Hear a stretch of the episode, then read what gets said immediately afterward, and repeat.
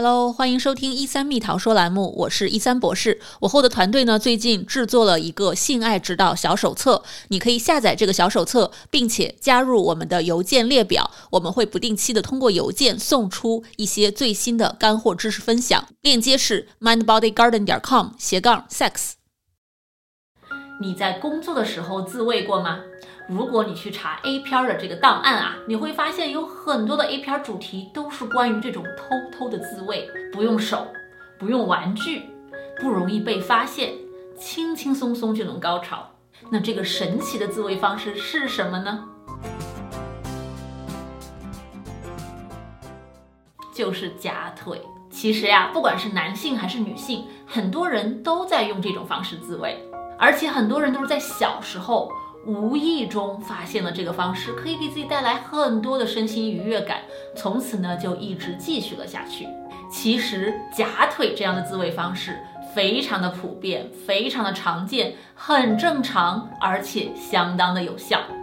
那其实，在女性当中，夹腿自慰的方式要更常见一点。到底有多常见呢？还真有性学家呢去研究了这回事儿。一九七六年。著名的海地性学报告啊，里面调查了超过三千多位的美国女性，其中有百分之三的女性都报告说自己用夹腿的方式可以自慰并达到高潮，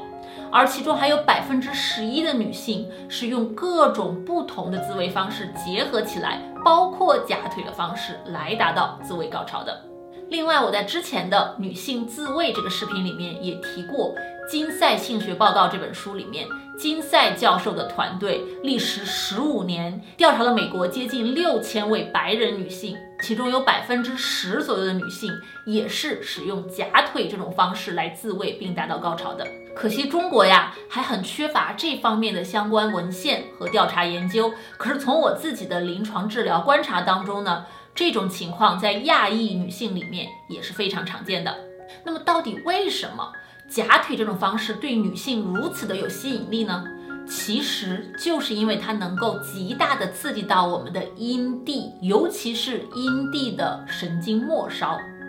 类似能够刺激到阴蒂的自慰方式，还包括脸朝下，身体趴在床上进行这样的一个摩擦，或者双腿打开。用淋浴头，用这个水直接冲到我们的下体，我们的外阴，很多女性都会喜欢这样的一个外阴部的刺激，来极大的刺激到我们的阴蒂，或者用按摩棒等等小玩具来刺激外阴部，都是同样的道理。这里想强调的就是，阴蒂真正的是女性的一个性愉悦中心，重要性远远超过了阴道。不过这里呢，想提醒你注意的是，如果一个女性一直都用夹腿这样的方式来自慰达到高潮，而很少使用其他的方式，那么这个非常容易导致女性之后跟伴侣性爱的时候出现高潮困难的问题，因为和伴侣的性爱很难去复制自己夹腿的时候的那个肌肉强度和力道。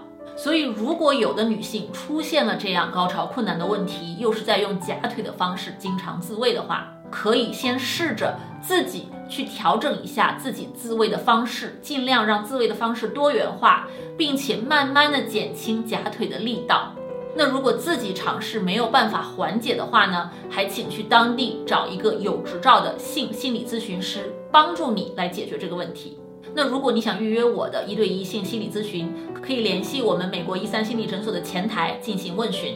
那么你的周围有没有人是用假腿的方式来取悦自己的呢？如果有的话呢，欢迎在下方留言告诉我。那我是一三博士，美国这边的性心理学家和临床心理学家。如果你喜欢我的频道，欢迎点赞、订阅、开启小铃铛，也欢迎订阅我们一三心理诊所的性科普邮件列表。记住，爱自己，你就是人间值得。我们下期再见，拜拜。